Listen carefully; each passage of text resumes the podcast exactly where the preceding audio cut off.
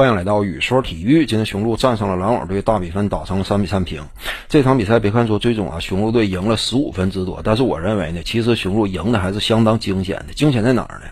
就在于第四节开场之后不久啊，这会儿篮网队呢打出了一波攻势，雄鹿队眼看着呢被对手迫近比分。这会儿如果说布登霍尔德继续使用大洛的话，像之前几场比赛那样，那么不得不讲这场比赛雄鹿队基本上就危险了，因为你只要拿上大洛呢，面对对方哈登以及杜兰特单挡掩护之后。几乎呢就是给对方投空位，因为大洛确实防不出去嘛。他的防守存在感，面对哈登和杜兰特的挡拆进攻，可以说相当于空气。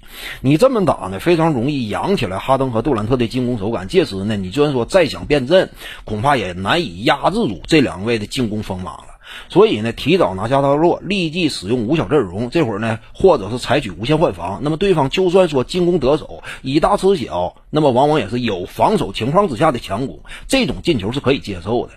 所以我感觉这场比赛拿下大洛呢，就是比赛当中雄鹿队最终握住胜势的一个关键改变。同时呢，雄鹿队啊也算是抓住了米德尔顿难得一次花神米神的关键机遇。这场比赛，米德尔顿呢是彻底从死神手中抢夺过了镰刀，任由自己挥舞。十六次出手呢，砍下三十八分，可以说表现极其恐怖。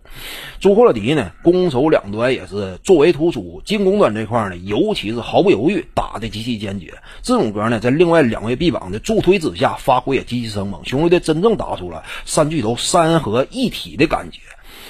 不得不讲，这场比赛呢，才是我们想象当中应有的雄鹿和篮网之间的大战，打的极其精彩，也不枉费啊！我特意充个会员，呃，观看。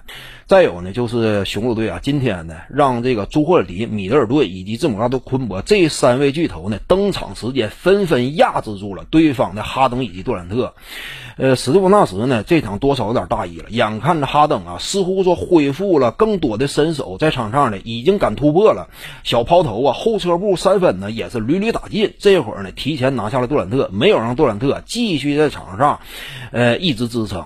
但是不得不讲，双方之间较量到这样一种程度，而且布登霍尔德呢也算是吸取了之前丰富的经验教训，开始大量的敢用人了。尤其核心球员这块，几乎呢就是完全压制住了对方的用人态度。那么不得不讲，打到这样一种要劲儿当口呢。任何松一口气儿的行为都可能导致最终的失利。比赛场上任何一个阶段，你这块这个没有跟得上对方的进攻节奏，都会导致士气的丢失。说实话，这场比赛那是多少有点保守了。对杜兰特的使用呢，就是可能说呢，也是照顾杜兰特呀，原本就遭遇过跟腱断裂，你这会儿呢保守起见了。但是还是那句话嘛，双方之间拼到这个节骨眼上，你就不能有任何一丝一毫的掉以轻心的。所以我感觉这场比赛对于纳什来讲呢，也是引以为戒。下一场比赛，甭管哈登打成什么样，哪怕哈登打出完全巅峰状态之下的他的身手，杜兰特的出场时间呢，我认为啊，最后一场球这会儿在此一举了。今年篮网队四成四败，关键战役了。杜兰特的出场时间呢，奔着四十八分钟去。之前不是没打过，最后也是放手一搏了。当然，我判断雄鹿的这块呢，也不会退步。我估计字母哥都昆博出场时间起码是奔着四十六分钟以上去的。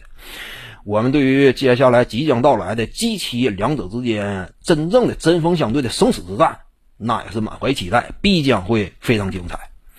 另外，今天晚上九点啊，直播间不见不散。